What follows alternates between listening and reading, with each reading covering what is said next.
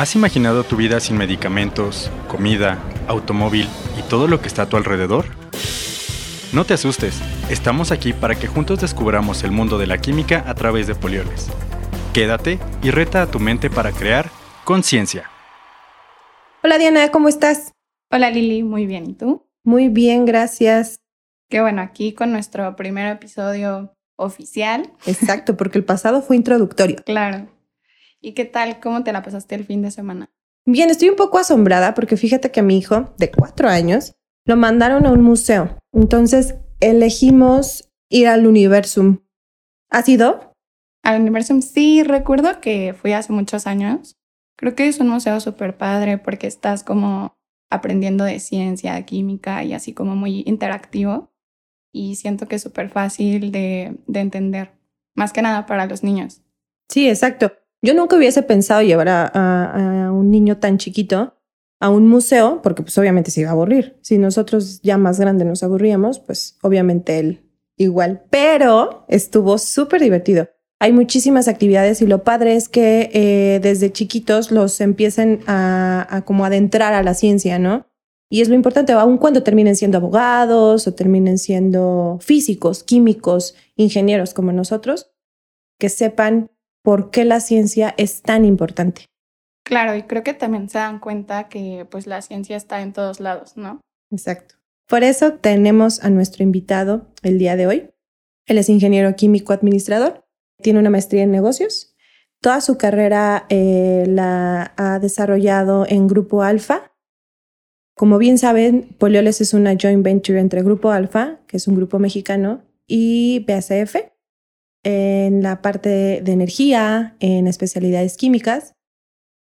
Él entró a Polioles en el 2019 y bueno, queremos darle la bienvenida a David Cuandro. Hola. ¿Cómo, están? Bien. Dije, no, pues ya se van a agarrar platicando todo el día y no van a presentar. sí quisiéramos, sí quisiéramos y se nos da súper bien. ¿Y qué? ¿Qué onda con su podcast o qué? ¿Cómo van? Vamos bien, está padrísimo. ¿Nerviosas? Estamos bastante emocionadas. ¿Cuántas pruebas fue el introductorio? Digan la verdad. Solamente dos. 16. Solamente dos. Ah, bueno. Entonces sí, ya con ese tuvimos. Sí, Ah, sí, sí, perfecto. sí. Está bien. ¿Qué onda? Bueno, cuéntanos, oye, ¿tu, tu familia sabe eh, más o menos de qué va ¿Dónde Polioles? estoy? Sí. ¿De qué va Polioles? O sea, ¿qué haces tú aquí o qué hace Polioles? Híjole. Este, Dios, saben, obviamente. Yo, mis hijos siempre, pues, ellos saben que trabajo en polioles. Cuando les explico, luego se les complica un poco, ¿no? Eh, cuando yo entré en el 19, que entré a la parte de finanzas, me dicen, "¿Y ¿qué haces, papá? Y yo, pues, números. O sea, no, les digo otra cosa y pues, no entienden mucho. Tengo cuatro hijos, el mayor tiene ya 11, la niña chiquita tiene cinco y los otros dos, pues, ahí en medio. Y pues les explico un poco qué tiene que ver con la química, la ciencia, experimentos, que es un poco lo que les gusta. Como bien dices, tú platicas ahí tu hijo que iba al universo. Yo, mi hijo, o el segundo en particular, le encanta toda la parte de experimentos. Súper. Su carta a Santa Claus era, yo quiero eh, kits de química que tenga que ver con experimentos, con juegos, entonces le fascina. Hay que llevarlo a la planta. Este, definitivamente. No, porque la seguridad es primero, recuerden. No, le ponemos un casco, lentes. No, no. Sí, la seguridad siempre es primero. Pero sí, digo, es, es algo muy, muy divertido. Súper, qué bueno, qué bueno. Y sí, digo, creo que es importante, ¿no, Diana? O sea, que nuestras familias sepan. Y es también la, la importancia de este podcast. Sí, de hecho es una de las razones por las que quisimos eh, empezar con este podcast, porque la familia que tenemos y así no saben específicamente eh, a dónde vamos, a qué mercados van nuestros productos, qué hacemos. Incluso algunos clientes de repente eh, te- también tienen dudas y todo, y eso creo que con, con este podcast vamos a poder como aclarar dudas. Claro. Yo me acuerdo, mi, mi hijo me preguntaba, es que, ay, papá, ¿qué es química? Y yo, todo. ¿Cómo que todo? A ver, mi, mi camisa es química. Sí. Sí. Este, la silla. Sí. Este, la casa. Sí. Yo. Sí. Sea, Todo. todo. Todo. O sea, realmente todo, todo lo que envuelve este mundo al final del día es química, ¿no? Y es como que el principio básico de lo que genera todo.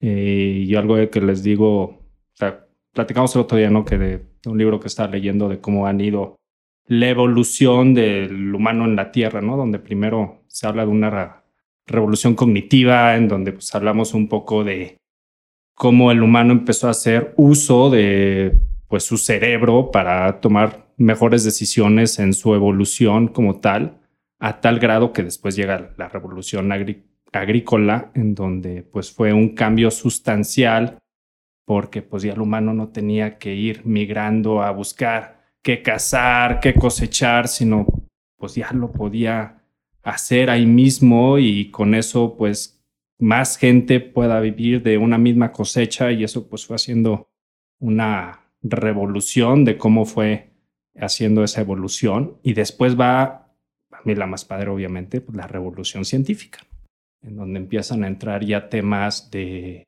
de ese, pues yo digo lo que tenemos todos, que es como que ese, esa chispita ahí que luego, ¿cómo se hace algo nuevo? ¿Por qué sucede algo? Esas dudas que se ha ido generando la gente del por qué algo reacciona así bajo ciertas condiciones pero reacciona diferente si cambio la temperatura o si cambio la presión. Entonces, toda esa curiosidad que, que hemos tenido, pues nos ha llevado a donde estamos. yo creo que hoy estamos muy acostumbrados a que las cosas, muchas cosas, pues ya están descubiertas, ¿no? Eh, o, ya se hicieron, pero hace pues, muchos años ese no era el caso. Y gracias a esa curiosidad, que es pues, para mí la base de la ciencia, pues hemos entrado a encontrar todo lo que hoy tenemos, ¿no? Sí, es súper interesante lo que mencionas porque de hecho varias de las cosas que se han inventado o descubierto, sé que no empiezan con ese fin. O sea, están empezando a buscar otra cosa y de repente descubren otra y es como lo que sacan, ¿no? 100%, la microonda, que si el post-it, que si... Bajo la necesidad en del ejemplos, momento. También. Claro. Exacto. Tú buscas algo y acabas descubriendo otra cosa que resultó ser una maravilla contra lo que originalmente pensabas, ¿no? claro. Y eso es lo importante. O sea, para mí, ahorita cuando estamos, estábamos empezando a grabar el podcast, decíamos, oye, pues que hay un ruidito. ¿Cómo nos quitamos el ruidito? ¿Cómo quitamos esto? pues probando. Entonces, pues aquí tenemos un aparatito y pues muévela aquí, muévela acá, y de repente se quitó el ruidito. Entonces, para mí es parte de eso de, de intentar, ¿no? Eh, uno tiene que estar consciente que existe el fracaso y tú tienes que abrazar ese fracaso, aprender de él y volverlo a intentar. Y no me acuerdo la historia del foco, pero era. No me acuerdo si eran miles o no sé, ¿no se acuerdan? No, ¿de cuál? De Edison. O sea, de cuántas, cuántas intentos tuvo que hacer hasta que. No me acuerdo, ahorita buscamos en Google. este, pero eran miles de intentos hasta que pues, salió y vas aprendiendo de cada uno de ellos y cómo impacta cada decisión y entonces qué tengo que hacer diferente y hasta que lo logras. Claro. Y yo creo que igual es súper importante pues no, no tener miedo al fracaso, como mencionas, porque pues no, no todo va a salir a la primera y no perder ese como esa chispita o esa curiosidad, ¿no? De, de seguir aprendiendo, de seguir descubriendo, porque así es como pues también nosotros vamos a estar evolucionando, ¿no? Es algo que, tenemos los humanos. Pues sí, no perder esa curiosidad por aprender, por desarrollar. Exacto.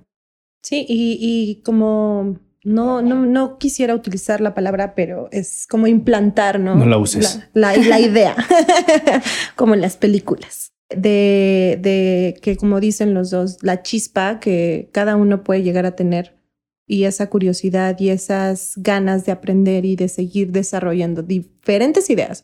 O sea, porque la ciencia no solamente es química, no solamente es física, astronomía o lo que sea, ¿no? O sea, es, es eh, entender pues el todo y desde nada, cómo, cómo ha ido creciendo pues absolutamente pues el entorno en el que estamos ahorita, ¿no? Creo que es eh, básico ya eh, pues tener estas, esta noción, ¿no? De, de, las cosas. Ya lo encontré en Google. A ver, cuéntanos. ¿Cuántas veces fueron? pues es que hay muchas respuestas, pero digamos entre mil y diez mil. Pero a ver, digo, regresando, ustedes son dos ingenieras químicas. Sí. Así es. Este, siempre fueron así de me encanta la ciencia y yo quiero ser química o, qué onda. Ay, yo no. ¿No? Yo, Yo no. sí, de chiquita también pedía los juguetes estos que de mi alegría o así ¿Ah, que venían como experimentos y todo, más que nada cuando combinaban colores o hacían como una Ya. reaccioncilla así, me gustaba mucho. Después siento que lo perdí un poco así en la escuela con como más materias y que te meten historia, y literatura y así, como que traté también de meterme en esas materias, pero ya en la universidad, digo, en la prepa, pensando como qué es lo que realmente me gustaba. De hecho, dicen mucho eso, que regreses como a tus orígenes. Ah, o sea, cuando eras chiquito, qué es lo que te gustaba hacer y así, porque eso es lo que, pues, desde chiquito te, te llamó la atención y pues es lo que te va a gustar hacer siempre, ¿no? Entonces, me acordé como de, de los juguetes de química y así. Además de que se me daba, ¿no? O sea, no se me Menos mal se te daba. Tú, sí. Lili, de que siempre. No, yo no. Se te da. Se te sigue Bueno, dando, momento. exacto. Sigue dando, claro. Exacto. Sí, claro, sí. Yo no, yo desde chiquita Lo como que- detestaba, ¿o qué? No. un poco sí, pero mucho es por los profesores. Siento que las Híjole, mises es que en el eso colegio es, es, difícil. toda la diferencia. Exacto. Eh, pero ahorita que, que Diana dice que me remonte a tiempos ancestrales, no soy tan grande, eso sí. Em, Eso lo dejan, por favor, en la grabación. Que se quede. em, yo veía como todo, que traía todas las cosas, ¿no? Los Ah, shampoos, ah, sí. eh, las harinas, el pan, o sea, como que yo Pero era porque no había celular. ¿Qué hacías mientras te No, bañabas? Claro. lo que hacías mientras. No, no, no, pero o sea, como que me preguntaba, ¿qué, qué es todo esto? ¿Sabes? Ya. O sea, Ujú. ¿qué es el monolauril sulfato de sodio? Vámonos, a O sea, repítelo. y eso ni siquiera lo vendemos, ¿eh? todavía, todavía. Todavía. Eh, pero ya llegando a la, a la secundaria, sí dije, híjole, me, me hicieron aprender la tabla periódica en primero de secundaria. De ahí me cambié de colegio y la verdad es que tuve un muy buen profesor de química que me llevó a la facultad de química a ¿Ah, sí? tomar clases. eh, y la verdad es que además de enamorarme de las jacarandas tan bellas que hay ahí en la fac, pues yo dije, soy de aquí, ¿no? Eh, entonces, yo iba para matemáticas aplicadas porque pues era buena en mate, pero como que cambió todo, ¿no? Pues un saludo al profe. ¿Te acuerdas su nombre o no? Sí, claro, Sergio Campo Alafita. Es, Pues, saludos. Sí, sí, sí. Y pues bueno, sí, como dicen, ¿no? Que, que, que importante es que realmente nuestros profesores en nuestras, estas bases que tenemos sean, este, pues realmente buenas. O sea, Claro. que, que nos inculquen la importancia de cada una de las cosas. Ujú. Porque pues ahorita si tú me dices, ay, tu profesor de literatura, yo no me acuerdo de él. o sea, cero. No, pero eso digo, es muy buen punto, ¿no? Porque digo, todas las maestras, los maestros, de verdad, el impacto que tienen sobre la vida de cada uno de nosotros en lo que nos gusta, lo que nos va permitiendo ir creciendo es fundamental. Y si tú le preguntas a un niño qué materia te gusta, te lo dicen no por la materia, te lo dicen porque el profesor es buena onda, porque lo sabe explicar, porque te motiva, porque llega y te enseña de forma diferente. Entonces es algo, yo creo que importantísimo la parte de educación. Mucho que hacer en este país, pero creo que todos debemos de hacer algo y no conformarnos con lo que se tiene, ¿no? Pero de acuerdo. Sí, así es. Sí, totalmente de acuerdo. Y ahorita dijiste algo, que antes leíamos los ingredientes porque no teníamos celular. ¿Creen realmente que el celular, como que haya, bueno, no el celular, en internet, eh, esté ayudando, esté empeorando? Porque pues Híjole, en cuanto a esta chispa de, curiosidad, de descubrimiento, de... Y ya todo lo tienes a la mano. Ahorita ya encontró cuántas veces, bueno, más o menos. más o menos, porque luego, sí, la, la cantidad de mala información que existe también en Internet es gigantesca. ¿no? Mira, yo creo para mí, y esta es respuesta de maestría que te dicen en la maestría de negocios, toda respuesta es depende, ¿no? Eh, pues sí, depende. O sea, obviamente todo el Internet y esta facilidad ha abierto un universo que muchísima gente y muchísimas regiones jamás tendrían acceso. El problema es que con todo eso, pues también lo que ahorita decimos, la cantidad de mala información que hay, eh, de mala exactitud, de cosas incluso pues negativas que nos que perjudican a nuestros hijos o a, a cualquiera que lo lea es, es muy grande, ¿no? Entonces pues, tenemos que ser capaces de filtrarla y tomarla y es súper difícil. O sea, yo ahorita con mis hijos, nosotros no crecimos con eso. Por supuesto. Acá la decisión es, ¿qué edad le das el celular a tu hijo, no? Ujú. Y pues no es como que tienes la referencia, ah, es que a mí me lo dieron a los 15, no, no, pues no existía. Bueno, yo. Yo. A los 10. Ahí me dieron un, un Viper. Yo tenía un Viper en prepa. Era el único que tenía Viper. No les den Viper a sus hijos. No. este, pero sí, digo, hay como todo yo lo que trato con mis hijos es, a ver, tomen buenas decisiones. Mi rol como papá hacia ustedes es enseñarles a tomar buenas decisiones. No, no puedo tomar la decisión por ti, te puedo orientar. Al final la decisión es tuya y tienes que vivir con ella.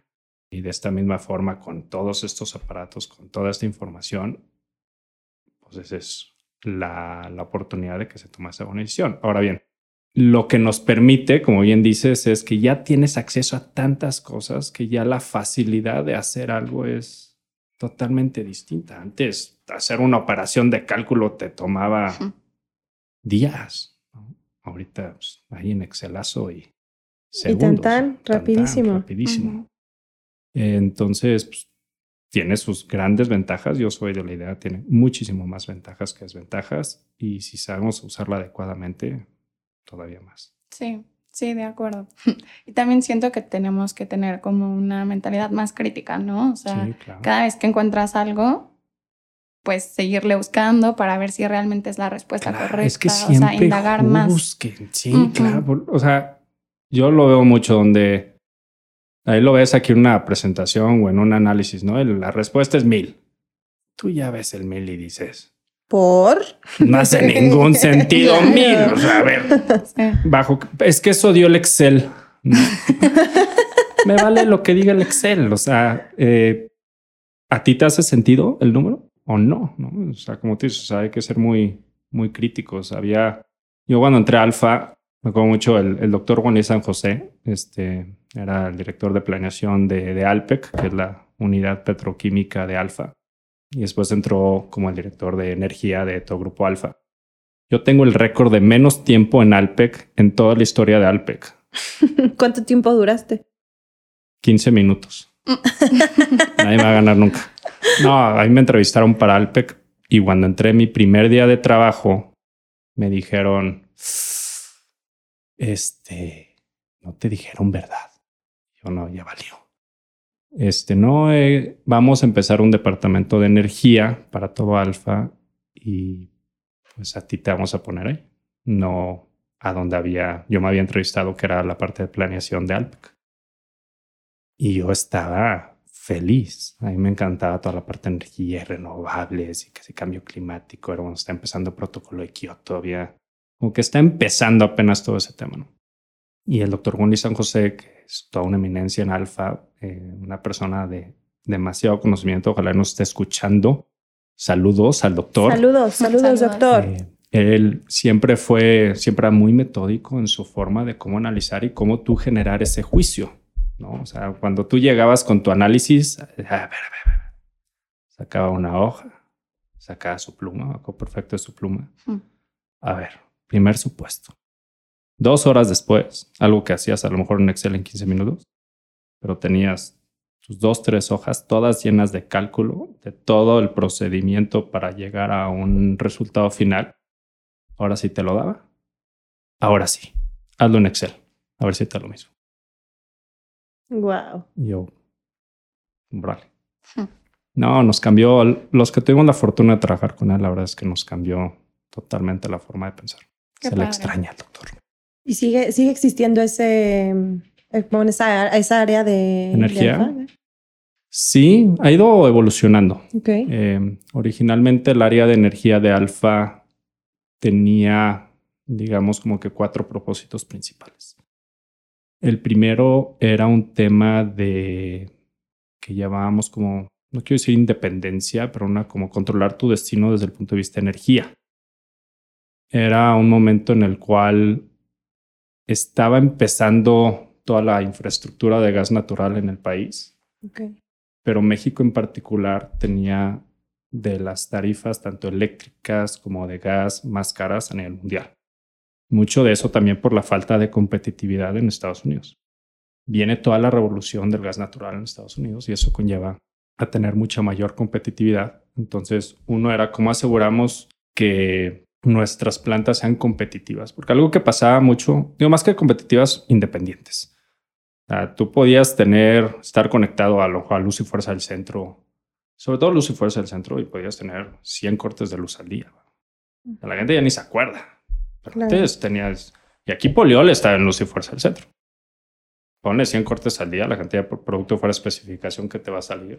Qué bárbaro. Sería una locura, ¿no? Entonces, uno era toda esa parte, entonces con todas las empresas dentro del grupo Alfa, pues era buscar justamente esa independencia. Otra, la parte de competitividad, ahorita hablé de competitividad, entonces, ¿cómo aseguramos de tener el costo más competitivo para poder competir a nivel internacional? Otra, toda la parte de eficiencia energética. Entonces, cómo apalancamos el conocimiento que tiene a lo mejor la planta de Sigma Alimentos que hace quesos en Lagos de Moreno pudo haber puesto una solución de trampas de vapor para hacer más eficiente tu consumo de vapor en la planta. ¿Cómo replico eso en la planta de autopartes de NEMA que en García, en Monterrey? Porque antes no había ese intercambio de información. Entonces, justamente este grupo buscaba hacer ese intercambio de información. Y finalmente era obviamente toda la parte de cambio climático, eh, de cómo podemos empezar. Esto fue ya 2006, hace ya muchos años, de ser más, sobre todo más eh, sostenibles. Otro aprendizaje del doctor. Decía, se dice sostenible, no sustentable. No sustentable. Eh, porque normalmente usamos la palabra sustentable, pero entonces esas soluciones sostenibles desde nuestros contratos, desde la forma en cómo producimos, etcétera, y cómo permeamos eso en todo el grupo alfa. Y adicionalmente, algo que empezó era también no nada más como digamos, englobamos dentro del conocimiento del todo grupo, sacar mejores prácticas, etcétera, y mejores contratos y competitividad, sino cómo lo volvemos una unidad de negocio. Alfa tenía Sigma Alimentos en la parte de. ¿Sí conocen Sigma Alimentos? Por supuesto. por supuesto. Hay que comer, por favor, jamón food, queso chen. Eh, la parte de Nemac, de autopartes, eh, lo que ahora es Axtel, antes era Alestra, antes era, creo que un Nexa, ¿no? ¿Cómo viene el nombre? Eh, telecomunicaciones eh, y pues obviamente Alpec de la parte petroquímica. Entonces la idea es cómo hacer otra división en energía. Eh, y se empezó a hacer una apuesta en Estados Unidos, hay con una asociación. Sobre todo la idea siempre fue vamos a aprender del negocio para que en el momento en que pueda haber una apertura del sector energético en México, seamos la empresa mejor posicionada. Esa siempre fue la idea. Entonces, pues ahí fue muchos años de mi vida laboral. Qué padre. ¿Cómo llegaste a Capolioles? Bueno, todo lo que sube tiene que bajar. y al final del día, es una, esta es una historia muy grande y necesitamos unas cheves, no unos vasos de agua. un buen tequila. Pero. A la próxima la traemos. Sí. Próximamente. No, yo lo que les diría, lo que empezó a suceder fue que las condiciones bajo las cuales originalmente nosotros pensamos que se iba a desarrollar el sector, pues no fue así por una razón u otra, combinado de situaciones geopolíticas y macroeconómicas del ambiente petróleo y gas, entre otras situaciones de decisiones de inversión en, negocios, se llevó a empezar a desinvertir varios de los activos que teníamos. Eh, me tocó ahí estar en una desinversión importante de unas plantas de cogeneración de Alpec. Y pues en algún momento tú empiezas a decir, ¿y pues acaba esto y lo que sigue, ¿no? Yo levanto la mano, digo, si alguien hay alguna oportunidad, pues me gustaría explorarla. Y en el 2018, me acuerdo muy bien porque estaba con, con mi ex jefe, que también un gran saludo a Raúl Millares, que coincidentemente él fue director general de Polioles, de Polioles. por muchos años. Entonces él me dice, te van a buscar de Polioles. Va a haber una oportunidad en el área de finanzas quien está, o sea, a jubilar, eh, y pues están buscando a alguien y te están considerando a ti. Yo pues no sé nada de finanzas.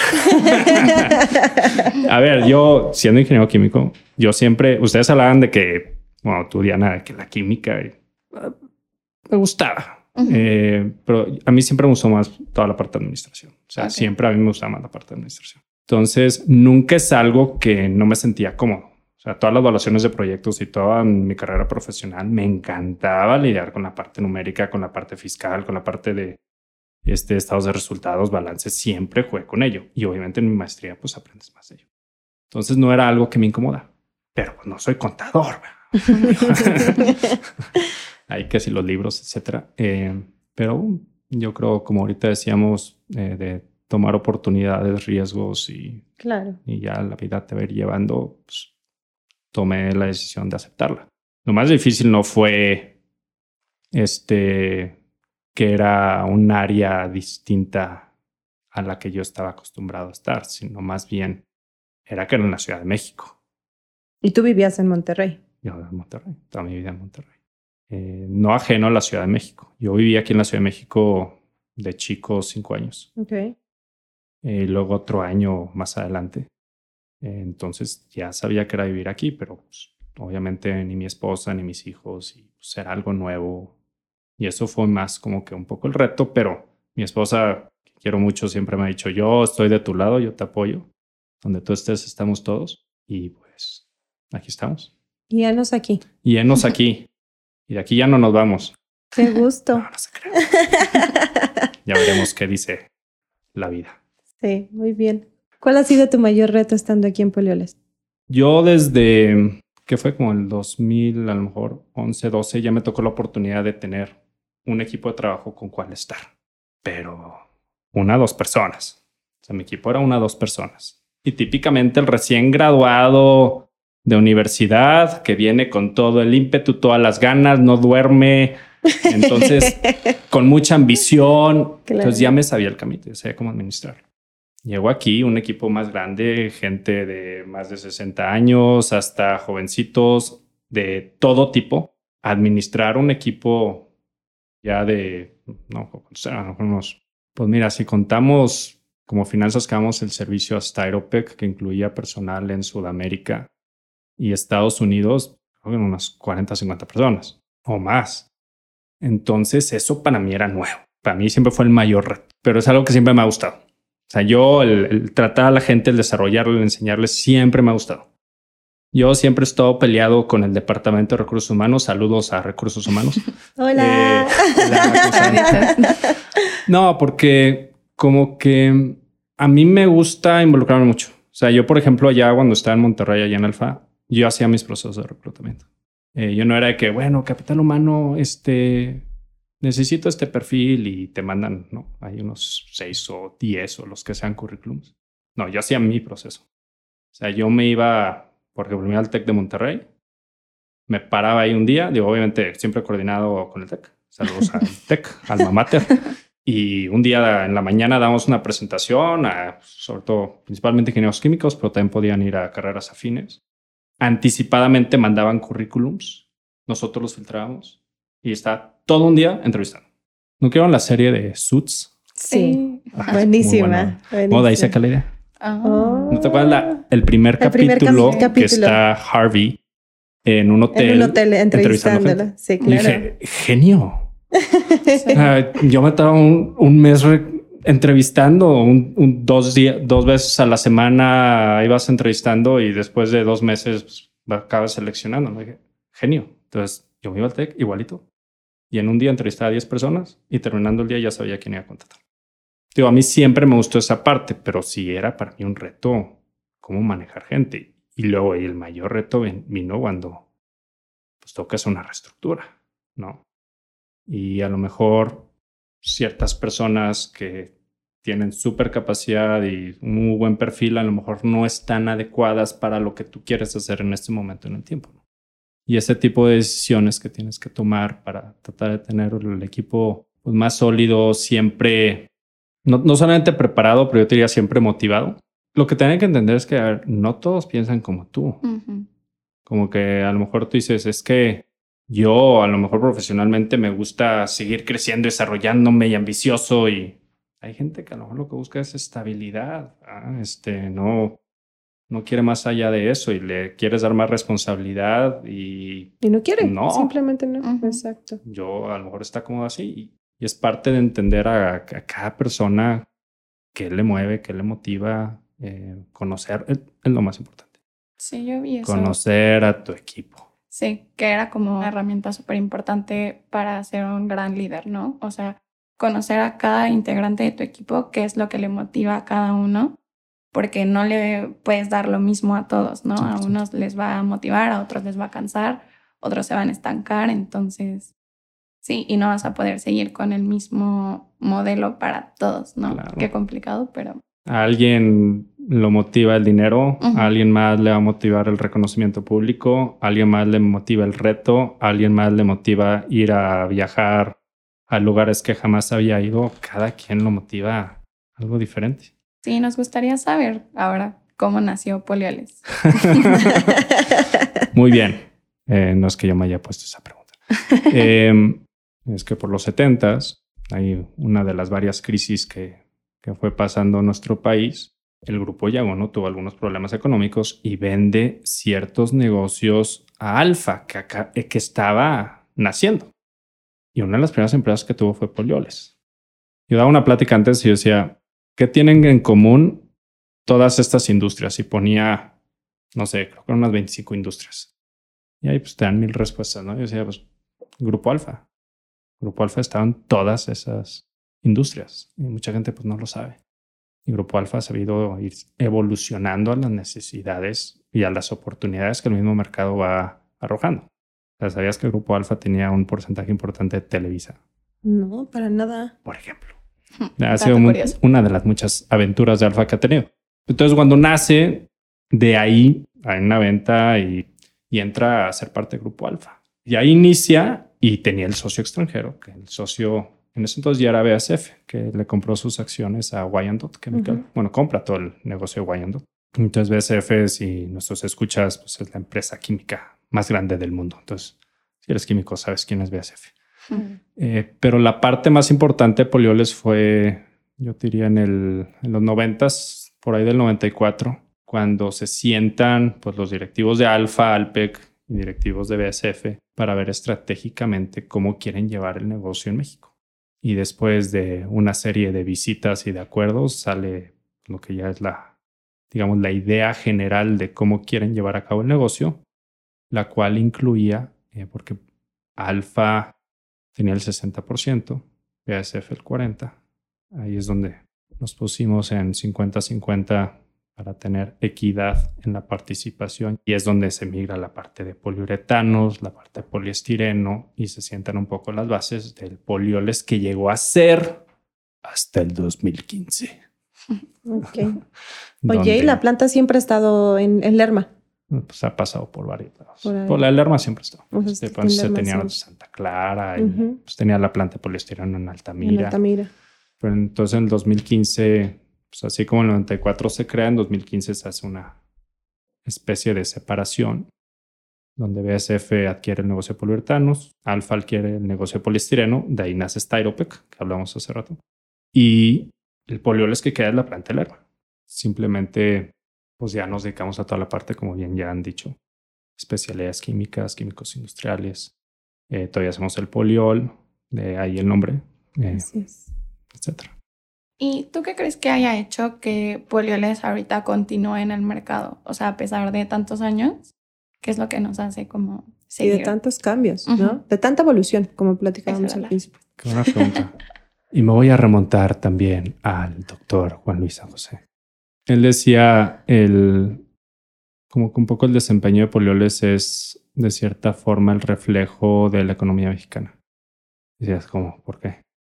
Y era porque los productos donde estamos tienen una aplicación en general en toda la industria.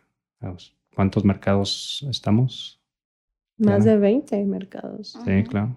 Con más de cientos de productos, ¿no? O sea, nuestros productos acá en la industria alimenticia, en la agrícola, cosmética, farmacéutica, energética, etcétera, etcétera, etcétera. Entonces, y parte también de lo que ha pasado mucho en Polioles ha sido la, pues, la visión y la evolución que hemos tenido. Polioles ha sabido evolucionar y adaptarse a los distintos mercados muchas de las cosas que llegamos a hacer, hoy hacemos cosas diferentes, oportunidades que se van apareciendo en distintos mercados y siempre nosotros, siempre de la mano de nuestros socios, pues te vas a tomando esa oportunidad para poder, digamos, ser exitoso, ¿no? O sea, yo creo que al final del día la, el éxito de todo negocio está totalmente correlacionado a cómo aventajas las oportunidades que se te van dando en el trayecto. Si tú eres un negocio que es demasiado adverso al riesgo, eventualmente te va a ir mal. Si eres un negocio que es totalmente riesgoso, que yo tomo grandes oportunidades, también eventualmente te puede ir muy mal. Entonces, es el cómo tú tomas, digamos, las decisiones adecuadas en base a la información que tienes en el momento, mitigas esos riesgos y vas a la siguiente evolución de tu negocio. Súper bien. Y supongo que también, eh, pues, buscando satisfacer necesidades y, pues, el comportamiento del mercado, ¿no? Siempre. se nota que ustedes están en, áreas comerciales.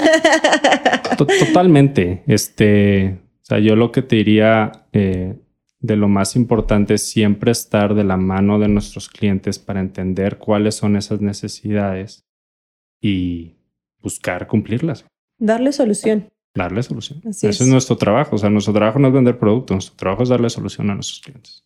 Bueno, David, te agradecemos muchísimo por habernos acompañado el día de hoy. Estamos muy contentas de que nuestro primer capítulo sea contigo. Creo que platicamos de cosas súper importantes, básicas en la actualidad, básicas para nuestra, nuestro entorno, nuestros clientes internos, nuestros clientes externos, nuestros conocidos, amigos, familiares. Creo que este capítulo también se relaciona con todos los que vienen, porque tocamos un poco de eh, obviamente polioles y los materiales que, que vamos a estar eh, mencionando y a los mercados a los que vamos dirigidos, ¿no? Para cuáles se pueden utilizar.